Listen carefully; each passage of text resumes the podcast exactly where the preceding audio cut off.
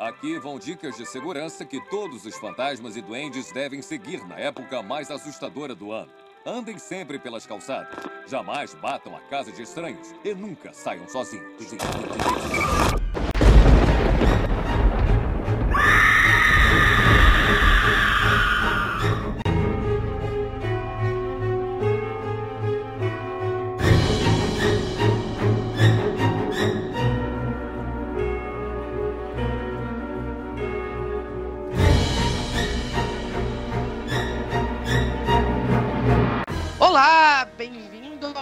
Armário, o seu podcast de horror queer criado por três viadinhos desocupados e mórbidos. Eu sou o Luiz Machado, sou jornalista. Eu sou o Álvaro, eu sou historiador. Eu sou o João, faço audiovisual. E para continuar as festividades do nosso mês de outubro, né, o mês das bruxas, o mês do Halloween, a gente veio aqui para falar de provavelmente um dos filmes de temática de Halloween mais criativos, despretensiosos, divertidos e gostosos lançados recentemente. Você já vai entender por que se você não assistiu. Mas já ficou aviso, né? Vai ter spoiler se você não assistiu, corre lá pra assistir. A gente tá aqui para falar sobre Contos do Dia das Bruxas, Trick or Treat, o filme de 2007, dirigido pelo Michael Michael Michael Dougherty. Michael Acho que é. Acho que Ah, é, é tipo- difícil esse nome. Tá. Michael Dougherty. Michael Douglas. É. Michael- Dougherty. Douglas. Ah, esse nome é isso.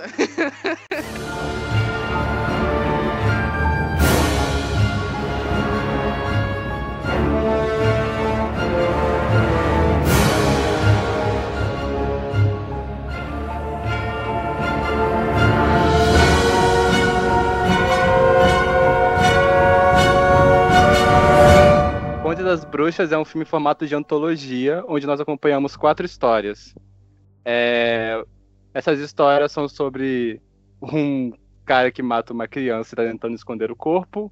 A história de cinco crianças que decidem pregar uma pressa num colega.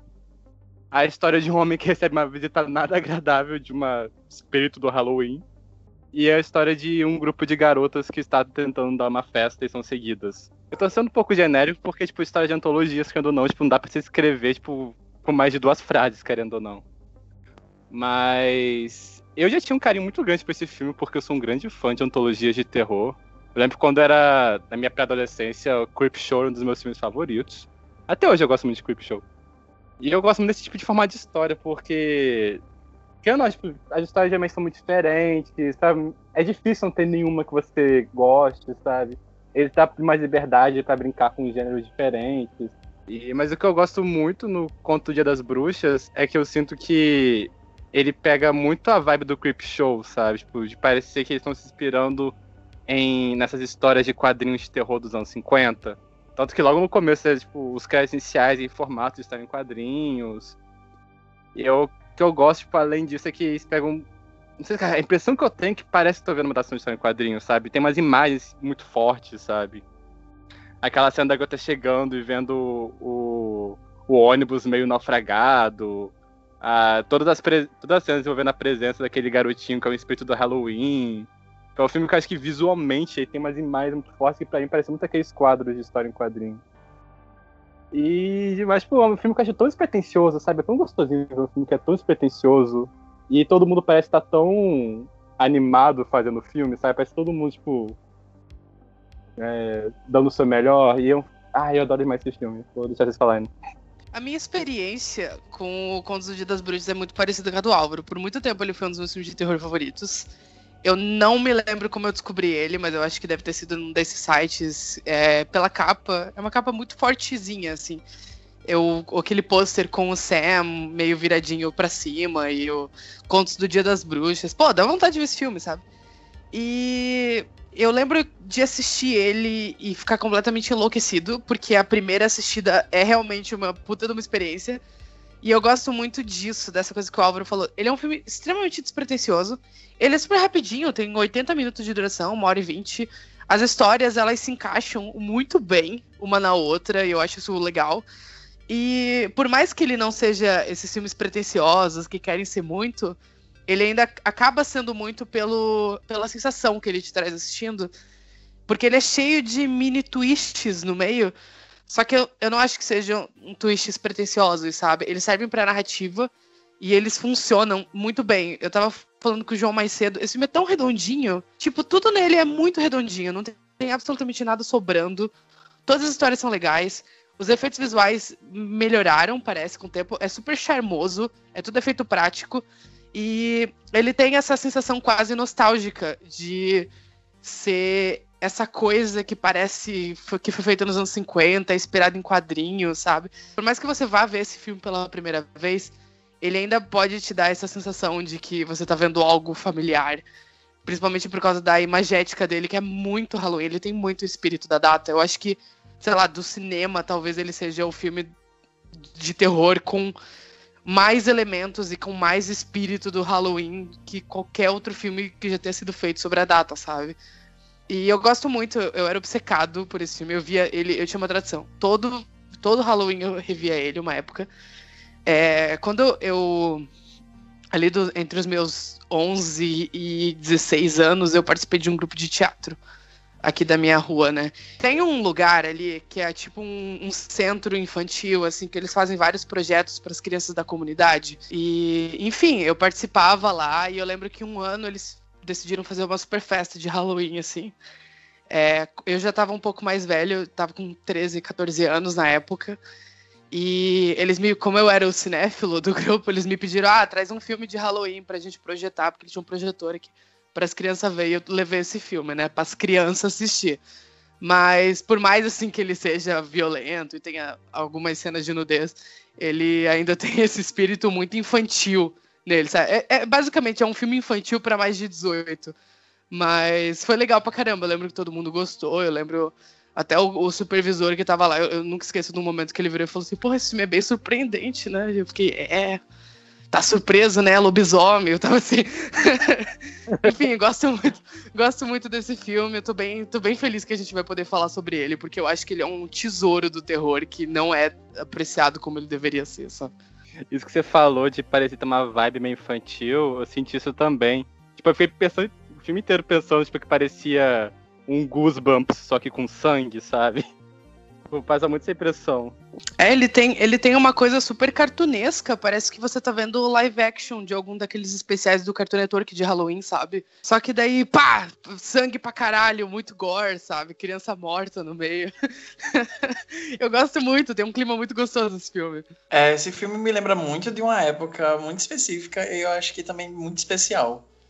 Porque Uh, eu acho que eu ouvi falar dele pela primeira vez quando eu comecei a acessar alguns sites assim de cinema e me informar mais sobre os filmes e etc e tal.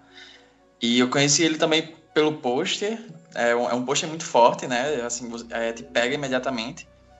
Mas na época eu não sabia baixar filme. Minha única alternativa era só é, TV aberta ou esperar chegar na locadora mas é, é, é muito difícil, tem que contar, contar com a sorte de achar o filme que você queria, né? Mas certa noite eu acho que passou na SBT e eu assisti, foi, foi realmente uma experiência muito única, sabe? Foi um filme bem maior do que eu esperava. Mas eu assisti ele poucas vezes na minha vida, mesmo gostando muito dele. E uma dessas vezes foi alguns meses atrás, eu, sei lá, resolvi baixar para rever. E é engraçado porque tinha muitos, muitos dos plots twists eu não lembrava. É, tem muitas pequenas reviravoltas, assim, umas surpresinhas e tal, e eu, eu não lembrava, então foi meio que como se eu estivesse assistindo pela primeira vez também. Eu mesmo não lembrava como o filme terminava em si, então foi, foi uma coisa legal de assistir. Mas uma coisa que me chamou mais atenção, revendo, principalmente hoje em dia, com, sei lá, mais bagagem e um senso crítico mais é, desenvolvido, é que eu não consegui apontar um defeito nele, sabe? Eu, eu fui assistindo e fiquei tipo, gente, como o Luiz falou, tipo, ele é tão redondinho e ele preenche coisas que você não sabia que precisavam ser preenchidas, talvez nem houvesse essa necessidade, mas ele é tão redondinho e, assim, o filme que tá sendo feito, tinha sido feito, assim, tava em produção há muitos anos, porque é meio que o projeto de paixão do, do Michael Dougherty. Ele fez o, um curta em animação, que eu acho que é Season Greetings, o nome, que foi quando ele criou o Sam, a, a, o personagem do Sam, e Desde então, ele meio que queria fazer. Ele estava gestando esse projeto, querendo fazer um longa-metragem, e daí ele teve essa chance de fazer. Uh, eu sei que o filme, eu acho ele, ele demorou um pouquinho para ser lançado, porque ele estava pronto em 2007, ia ser lançado nos cinemas em 2007, e daí a Warner Bros. começou a adiar. Passou dois anos adiando, o filme ficou passando em alguns festivais. E, sei lá, dois anos já é uma, uma idade, assim, de, de, de, de vida é um tempo de vida já muito longo para um projeto dentro de festivais, né? Então, assim, depois de dois anos, é, a Warner Bros. lançou direto em home video. Então, assim, foi um filme que não teve muita propaganda, foi meio que jogado, assim. Mas é engraçado você perceber que ele meio que virou um, um, um clássico cult hoje em dia. É, já faz mais de 10 anos, mais de uma década, e todo mundo que assistiu esse filme basicamente quer uma sequência mesmo tendo, uma, uma, não tendo exatamente essa necessidade, porque é um filme tão completo, tão redondo, tão fechado, que não tem, sabe, abertura. Mas ao mesmo tempo, como é um filme de tema, como o Luiz falou, é um filme que capta tão bem o espírito de Halloween que tem mais possibilidades. O roteiro ele passou por mais de 15 rascunhos, tinha outras histórias e tal, e assim que eles tentaram fazer, tinha algumas, alguns detalhes diferentes nas próprias histórias que eu fico pensando, tipo, porra, seria legal a gente ver um pouco mais disso, sabe? Eu já, eu já li em algum lugar que ele tinha falado que um dos planos dele, caso ele conseguisse um dia fazer essa sequência, era mostrar de alguma forma o nascimento do Sam. E ele disse que se inspirou nisso por causa de uma pintura, uma arte que foi feita pelo Charles Adams. Se vocês procurarem Pumpkin Patch, vocês vão achar que é basicamente um, um, uma plantação de, de abóboras e tem uma que, se você parar para perceber, ela meio que está se é, desenhando. Tipo, tem uma navalha saindo dela e ela é a única que está desenhadinha, com carinho e tal. E ele disse que meio que se inspira nisso. Eu acho muito interessante porque o Michael Duggar realmente ele funciona melhor quando ele está fazendo projetos totalmente autorais, né? Porque basicamente os dois únicos projetos autorais da, da carreira dele é o, o, o Conto de Dia das Bruxas e o Krampus, né? Que é basicamente o Conto de Dia das Bruxas, só que no Natal. E pra, sei lá, 14 anos, sabe? Tipo, mais família, porque não tem muita violência naquele filme. Mas eu acho que seria bem interessante ter um segundo filme com outras histórias, desde que, sei lá, tivesse algumas suas surpresas, sabe? Porque o original, né, mesmo já faz o quê? Esse filme é de 2008, 2007? 2007. 2007. A primeira exibição dele foi em 2007, já fazem foi, 13 né? 2007. anos. 13 anos. 13 anos 2022 e, tipo, com certeza. envelheceu muito bem, muito bem. Então, assim. Eu acho que ele tá ainda melhor agora do que na época, porque ele, eu não sei explicar. É, eu acho que se esse filme tipo fosse lançado agora, ele ia ser muito hit. Porque ele tá. Ele tem exatamente todos os elementos que fazem sentido para esse filme existir no momento atual que a gente tá. Que é esse momento muito cravado na nostalgia, sabe? É, eu acho que se eu, o Conto das Bruxas tivesse saído agora, com uma publicidade legal e tal, eu, eu acredito que ele teria sido um hitzinho, sabe? Mas é, falando sobre isso que o João disse, o, tá muito enrolado essa ideia do Conto das Bruxas 2. Eu, eu lembro que ficou por muito tempo no Leatherbox. Se você for no Leatherbox, você vai ver que tem uma página pro filme. Ficou muito tempo marcado como estreia para 2019. Aí hoje eu fui ver no dia dessa gravação, eu fui ver e tá marcado para 2022. Então 2022 com certeza, galera.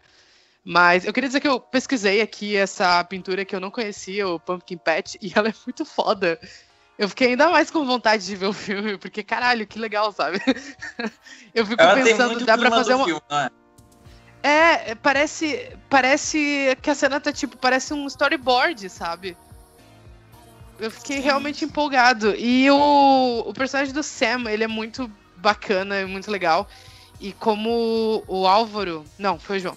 E como o João explicou também, né, ainda no, no que o João tava falando, é, ele foi esse projeto, como ele é o projeto de paixão do Michael Dougherty, Dougherty o Michael, ele nasceu de um curta-metragem que o Michael dirigiu, que foi meio que o debut dele, de 1996, que é o Season's Greetings, ele inclusive está no bônus do DVD do Trick or Treat, e ele mostra o Sam que é esse espírito do Halloween pedindo doces e sendo seguido por um homem adulto. Tem uma vibe bem sinistra. Aí ele vai para um beco e esse cara entra no beco também e você vê uns vultos apanhando. Ele dá a entender que esse cara tá matando a criança, né? Que é o, o Sam, que é essa coisinha com um, uma estopa na cabeça e um pijaminha. E daí, de repente, sai o Sam é, segurando a malinha, o saco dele de Dia das Bruxas cheio. E ele vira pra câmera e ele dá uma piscadinha. Essa foi o curta que é, gerou depois o filme, ele tá nos bônus. Eu acho bem legal, vou deixar no, ali no Esqueletos postado para vocês poderem ver na, na thread de publicação desse episódio. Uma coisa bem. um detalhe bem legal que eu acho que deixa a revisão do filme, ou sei lá, a primeira vez que você for assistir, caso você nunca tenha assistido. Um detalhe legal de você saber é que o, o Mago ele fala que os quatro segmentos principais do, do filme, ele meio que representa quatro fases da vida em relação ao Halloween. Porque o primeiro é o do o, o pai, o, o dentista psicopata, que meio que está apresentando o Halloween, a data, para o filho, e os dois estão, sei lá, matando a, aquela criança juntos. E daí o segundo conto é o conto das crianças, que é quando meio que você começa. Você não, né? Porque enfim, né? A gente não tem essa tradição aqui, mas lá nos Estados Unidos. Que é quando as crianças começam a é, aproveitar a data um pouco longe dos pais, estão saindo para pedir doces, etc. Aí a terceira Aí o terceiro segmento, que é o da, da, da Anna Paquin lá, e da, das jovens, que é quando você encara o Halloween na vida adulta e é uma coisa mais sexy, uma coisa mais, sabe, risqué, etc. E o último, que é o do Brian Cox, que é meio que um, sabe, um, um conto de Natal, sabe? Que é aquela do, do, velho já meio que tá, sabe? É uma coisa já na, no, nas últimas da vida. Eu acho interessante porque quando você percebe isso, você entende o que ele estava querendo fazer com esse filme, ele ainda parece mais completo, sabe? Ele já é tão redondinho, tipo as próprias reviravoltas, do jeito que o, o, o, roteiro vai se construindo e tal. Mas aí você, quando você sabe disso, quando eu descobri pelo menos, foi quando meio que acendeu uma lâmpadazinha assim, assim na minha mente e eu percebi, tipo, então é por isso que esse filme sabe, pega tão bem o espírito de Halloween, porque eu, eu acho que é a experiência completa, sabe? E é bacana, tipo, se olhar a página do Letterboxd do filme, tipo, você vê os comentários, você vê muito norte-americano falando que esse é tipo um filme feito para quem ama o Halloween, no caso, a data, não o filme do Carpenter. E é um filme muito respeitoso à data. Você vai pra ver, tipo assim, o filme. Acho que a gente aqui no Brasil não pega muito isso, mas acho que tem muitos elementos culturais e tradições, tipo, imagens muito vivas no imaginário norte-americano sobre a data.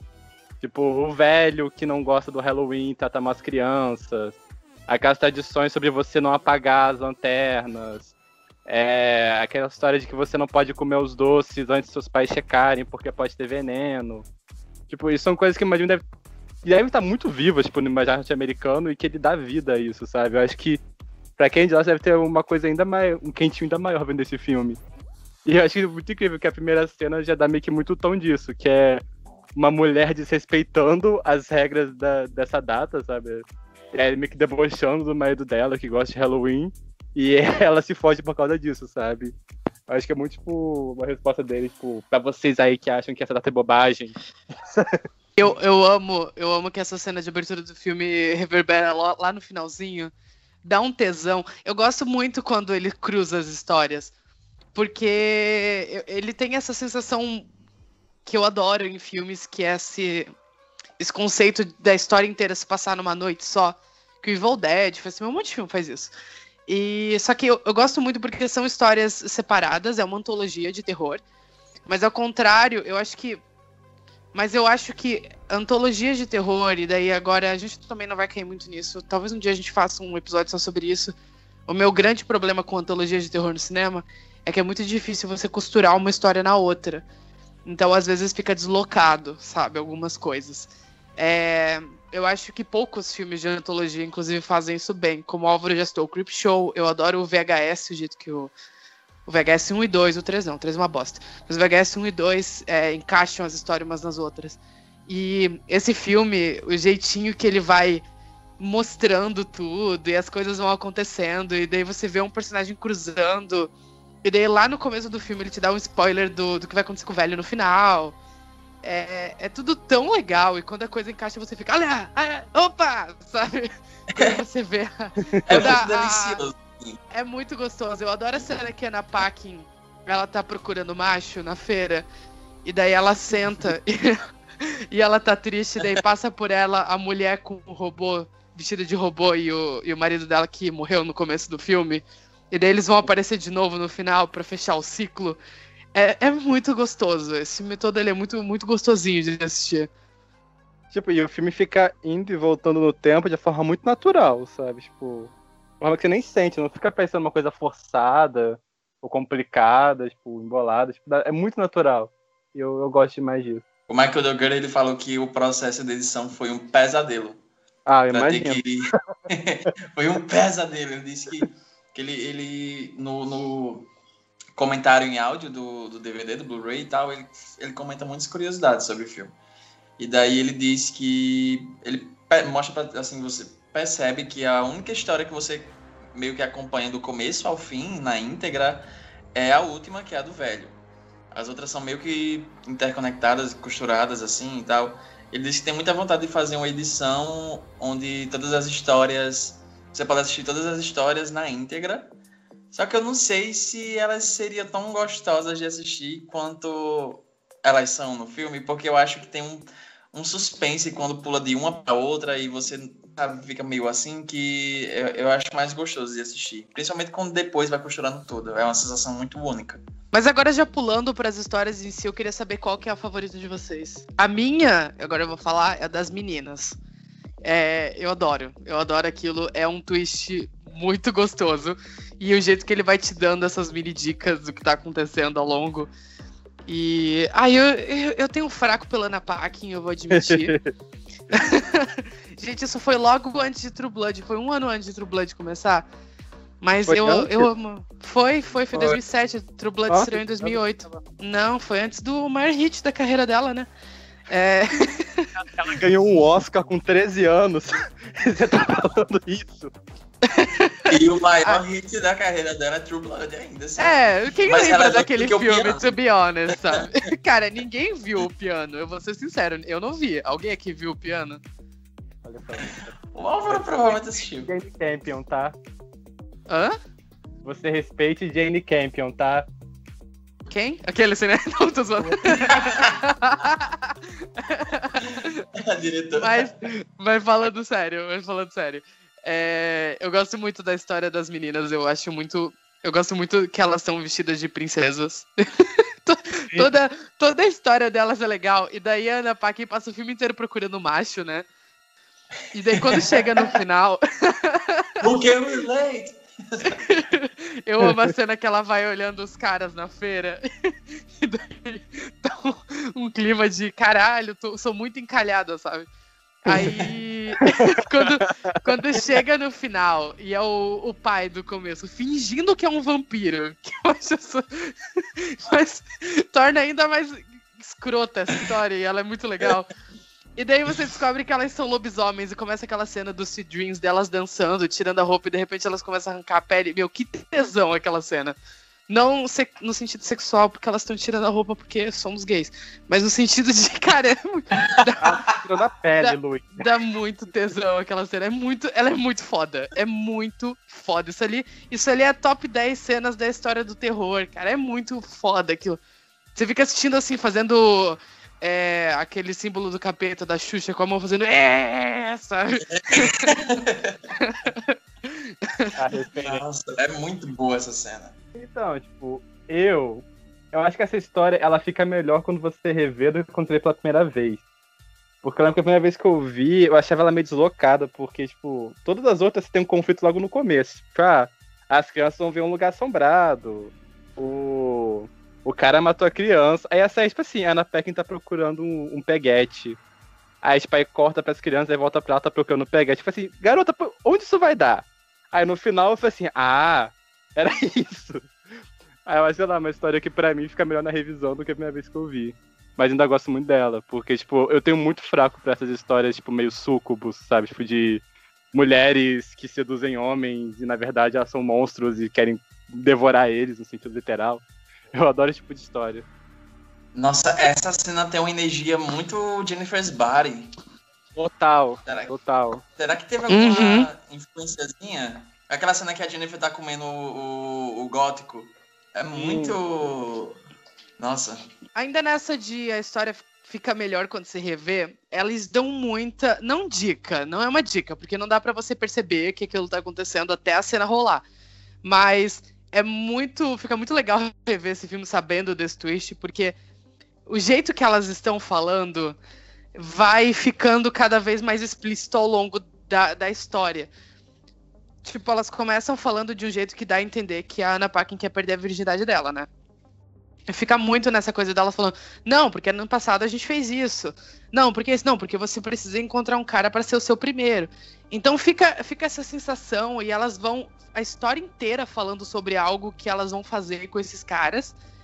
E dá a entender um certo ponto que é uma suruba, mas não vai ser isso, é só uma festa, né? Num momento da história, a irmã da Ana Paquin, que tá vestida de. Deus, não decorou o nome de filme, né? É, ela tá vestida de Cinderela, ela tá conversando com outra menina e ela tá preocupada com a irmã que não apareceu ainda. E a outra menina fala: Não, calma, ela vai conseguir, vai dar tudo certo. E daí a irmã da Ana Paquin fala: Ela sempre. A mamãe sempre falou que ela era mais. Ela era mais frágil da matilha. E daí é a primeira dica disso. E daí rola aquele o quê? E aí corta a cena pra outra história e só depois você vai entender por que ela falou isso. É muito, é muito legal como ele vai encaixando essas pequenas coisas também pra não ser do nada, pra não te dar aquela sensação do tipo, tá, esse filme não trabalhou esse elemento, mas tipo, sim, ele tava trabalhando até agora, você só achou que era outra coisa porque você é misógino. Não, mentira. Mas. não, brincadeira, brincadeira. Mas ele joga muito com essa com essa historinha lá American Pie feminina ó, dentro do filme pra dar esse twistzão no final que é, que é muito bom, vale muito a pena. De chapéuzinho vermelho. Sim, sutileza zero, né? Mas Ah, foda-se, que- quem quer sutileza, sabe? quem se importa com sutileza, vamos ser sinceros. Aqui, pelo menos, eu quero mais, eu quero mais é ver lobisomem vestido de chapéuzinho vermelho, sabe? Eu não tô nem aí pra sutileza. E o que eu acho que ficou muito bom, nesse, envelheceu muito bem, tipo, que no geral o filme ele é quase tudo efeito prático, né? E nessa cena tem efeito efeito de computação, só que é tão sutil e combina tão bem, sabe? Tipo, não envelheceu nem um pouco. Eu tava revendo um dia desse, eu lembro que filme eu tava revendo, que era, sei lá, 2012. E, bicho, efeito dessa época envelheceu muito. Não faz tanto tempo assim, envelheceu demais esse tipo de filme. É, me- é bem charmoso o Contos do Dia das Bruxas, né? Tipo, tudo, tudo é, é muito charmosinho. Tem uma vibe anos 80 muito gostosa no filme. Então, é, a minha história favorita, tipo, era a minha favorita quando vi pela primeira vez e revendo agora, continua a favorita. É a do, das crianças que vão assustar outra garota e vão, levam ela pro lugar que é assombrado. Uma coisa que mexe muito comigo nesse filme que ao mesmo tempo que o filme é, é muito infantil, ele também é muito cruel, sabe? Eu acho que ele, o diretor casa muito bem essas duas coisas. E como a gente estava comentando, é, saber que o diretor é gay pra mim faz muito sentido agora, porque eu sinto que o filme tem muito uma sensibilidade queer, sabe? Eu acho que nessa história é muito fácil pessoas gays, LGBTs no geral, se identificarem com o personagem daquela garota que tá sendo atazanada sem ter feito absolutamente nada pra aqueles garotos. Total. Sabe? E tipo, eu gosto muito dessa história que acho que trabalha. No caso, a garota ela é uma criança especial. E, tipo, e ela é tratada de uma forma meio monstruosa pelos colegas dela, sabe? Tipo, isso é uma coisa que você vai pra ver. É muito aquela crueldade infantil, sabe? Uma coisa que eu sinto que me mexe até hoje. E eu acho que o filme trabalha muito bem, tipo, essa coisa de que é, a sociedade é monstruosa lidando com essas pessoas que são diferentes, sabe? E o filme te dá muito essa. é, o prazer de ver uma vingança surgindo disso. E, nossa, a cena final, tipo, dela apertando o botão do elevador, bicho, a primeira vez que eu vi, eu fiquei, não, isso não vai rolar. E rolou. E, tipo, ai, incrível, adoro esse segmento, é meu favorito parado. Sim, cara. E ele trabalha muito com esses paralelos da história da- das crianças autistas que foram mortas pelos pais, né? Os pais encomendaram a morte, que é uma coisa horrível. E da história dessa menina. Então, tá tudo conversando muito bem. E é, um, é muito cruel daquelas crianças e elas mereceram pagar com a vida delas por isso. uh... e é, é, como o Álvaro falou, é muito gostoso que elas morrem por causa disso, porque elas são horríveis. É muito cruel o que elas fazem. Tipo, elas chamam uma menina autista, como o Álvaro falou, uma menina especial é, levam ela para um lugar que, tipo, outras crianças autistas foram mortas para fazer uma peça, pra, tipo, assustar a menina. É muito cruel. É muito cruel quando você para pra pensar. E quando a menina vira aquela chavezinha e sobe, vai embora, deixando a, eles lá para ser dilacerado por zumbi, é vingança, sabe? É, é, muito gostoso. É, é, entre essas coisas, é, é, meio cínico. Ele brinca um pouco com o teu cinismo como telespectador. Porque, porra, são crianças sendo mortas, mas ao mesmo tempo rola uma coisa de caralho, é isso aí, sabe? Não, acho que é muito aquela. Não sei, eu, quando era uma criança gay que sofria bullying, eu tinha muitas fantasias de vingança, não vou mentir, não. Então, não, não é à toa que Carrie é meu filme favorito quando era mais Sim, novo. eu ia falar isso agora. Carrie. Carrie, Carrie é o, é o filme de vingança, é o filme favorito de toda criança gay que gosta de filme de terror. Isso ali é, é, tipo. Eu era obcecado por Carrie quando eu era adolescente, exatamente por causa disso, sabe? Porra, ela tava lutando contra os bullies dela. Ela queimou foi pouco. Nossa, na moral, assim. Meu, meu, quando eu era mais novo, eu tinha muita raiva de não ter telecinese, sabe? Eu queria. eu fantasiava demais com essas coisas, botasse, cara botasse telecinese na minha mão pra você ver que eu não fazia pior, sei lá. é, eu fico muito, muito triste que a Carrie morre no final do filme. Eu acho que ela não merecia. Mas é, é muito cruel ainda, né? Ah, é, mas enfim, papo pro outro podcast. Mas enfim, essa é a minha história favorita até hoje. É, eu acho que a minha é a mesma. Na verdade, eu tenho, eu tenho meio que mixed feelings. É, quando eu era pequeno, que eu assisti esse filme pela primeira vez, a minha favorita foi justamente essa. Eu acho que também porque eu tava meio que na faixa etária da, dos personagens, então eu gosto, eu gosto muito do clima dessa história. Eu gosto muito da, da, da imagética dessa história também. Eu acho muito bonita. E, enfim, eu gosto muito do clima dela. Eu acho muito delicioso.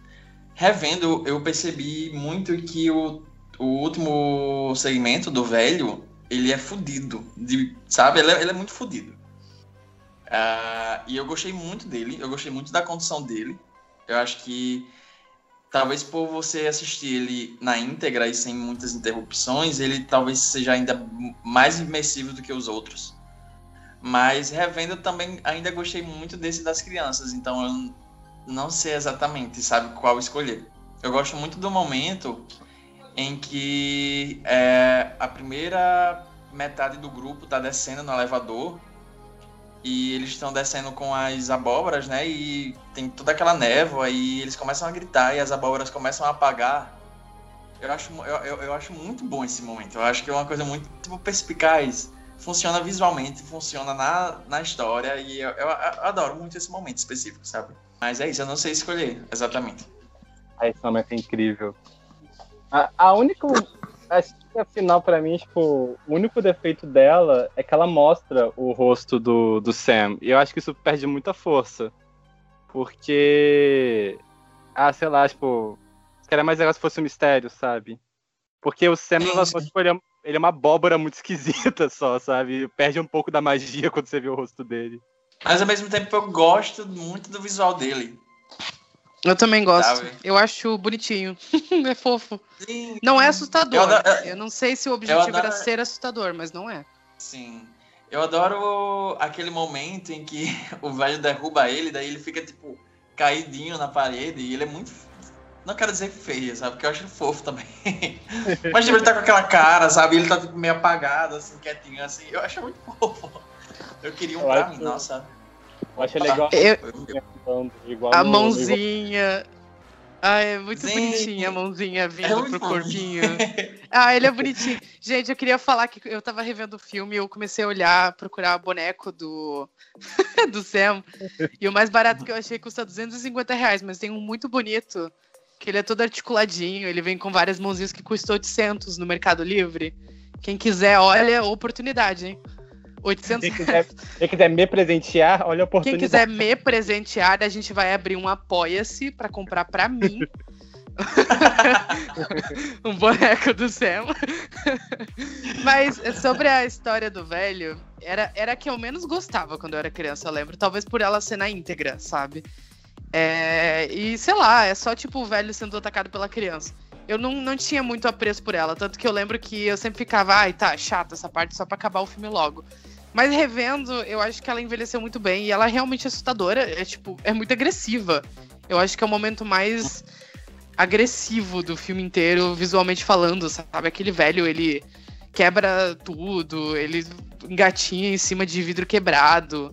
Eu adoro a cena que o Sam puxa o- a barra de chocolate, ele vai tirando e tem uma navalha dentro do, do chocolate. É muito, é muito Eita, é nossa, é muito assustador. É, quando a, e quando a abóbora estoura e começa a é, sair fogo, é muito bonito. Todo esse segmento, ele é, ele é aterrorizante. É meio que um thriller de 10 minutos, assim. Mas Sim. funciona muito e eu acho que ele encerra perfeitamente o filme, sabe? Depois de tudo que você assistiu, de você ter aquilo. Eu gosto da ideia dele ser quase um... O Christmas Carol do... Sabe o... Ai, como é que é? Os Fantasmas de Conto Scrooge. de Natal. Isso, isso. O conto de Natal do, do, do Scrooge, do, do Halloween.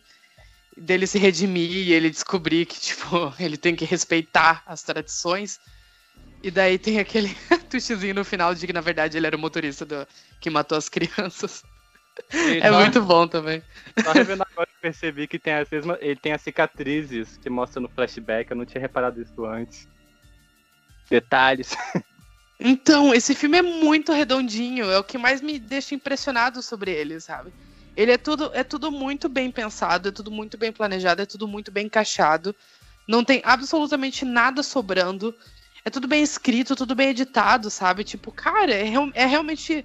É um tipo de projeto que você sente carinho e dedicação ali por parte de tudo. E tem muito essa vibe que. Eu não lembro quem foi que falou, gente, desculpa. Mas que parece que o próprio elenco tá se divertindo com aquilo ali, sabe? E eles estão empolgados de fazer parte de um projeto tão legal. E isso filme que- reflete na tela. É um filme que você percebe que tem muito esmero de todos os envolvidos, sabe? Tipo, tá todo mundo dando o seu melhor ali, sabe? E, é... e dá certo. Tipo, acho bonitinho isso, das contas. Reflete muito, né, no, no projeto quando tem uma equipe assim. Sim. E ai, eu queria comentar, vocês comentaram no começo. Esse filme é muito camp, gente. Ele é camp demais. Eu amei isso revendo agora. Não tinha instalado isso antes. Pô, o filme é camp pra caramba, sabe? Tipo, o filme, ele parece. Eu comentei, parece uma história em quadrinhos. Tipo, visualmente parece uma história em quadrinhos. O filme, tipo, ele abraça essa coisa meio artificial do Halloween, parece, sabe? E isso combina tão bem, sabe? Tipo, essas, tem umas cores muito fortes. Não não chega a ser, sei lá, nenhum argento da vida, nenhum Tim Burton de, sei lá, de ser estilizado nesse nível, só que você percebe que não, não é natural, sabe? Não é. O Halloween não é o mundo normal, sabe? O Halloween é como se fosse uma outra coisa pra- da É realidade. muito. É muito cartunesco tudo, né? É, é- é bem essa sensação que me passa. Parece muito que você tá vendo uma adaptação de um filme do Scooby-Doo, em alguns momentos, assim. A própria estética dos monstros, ela é cartunesca. E funciona, funciona muito bem. Ajuda a incrementar nesse espírito, essa, essa coisa do Halloween. Né? Ainda dando a volta do que eu falei no início, eu acho que esse é o filme que mais capta o estilo e o espírito do Halloween da história do cinema. Eu acho que eu nunca vi um filme que gritasse tanto Dia das Bruxas, sabe? De, de tudo, assim. E é muito legal isso, sabe? Da, da, da estética ao modo que ele é feito, a essa coisa do respeito às tradições, ao o- as historinhas que ele vai contando, as fantasias, sabe? Tá todo mundo com fantasias muito legais. E combina, combina muito e ajuda nessa coisa de mágica do Halloween. E tem cenas envolvendo blocos inteiros e muitos figurantes e visualmente parece caro. Ele parece um filme caro. Eu não sei se vocês têm essa sensação também. Sim, sim. Não, não tem cara de primeiro filme de um diretor que foi lançado direto pra DVD. Isso aqui pra mim é bizarro esse filme ido direto pra DVD. E o elenco é muito bom mesmo. Boy, tem o. o... Como é o nome dele? O Colin Sweeney. The Good Wife, que ela é muito boa. Ele, se, ele sempre faz um, um, um, psicopata, sabe? Alguém com uma, uma consciência um pouco questionável, sabe? A, a, com, com a sanidade um pouco questionável.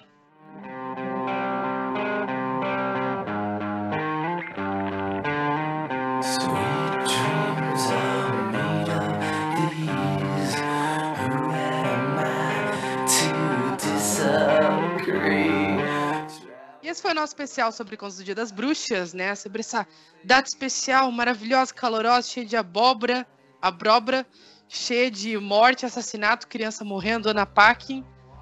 É... e é isso, enfim. Uh, eu sou o Luiz Machado.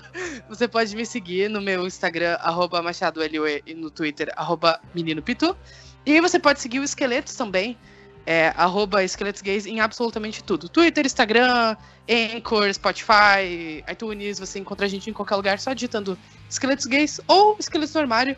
É o lugar que tem a caveira rosa. Eu sou o Álvaro, quem quiser me encontrar, meu Twitter é arroba Álvaro de Souza 98. Eu também contribuo para o site Necronome Conversa e tenho um blog chamado Babadook Gay. Eu sou o João, vocês podem me encontrar no Instagram, arroba João Neto, 89. E no Twitter, arroba JON3TO. E é isso, pessoal. Feliz Dia das Bruxas. Respeita as tradições. Tchau. Não apaguem as lanternas antes da meia-noite. Pois é. dá o doce, dá o doce se não tem travessura.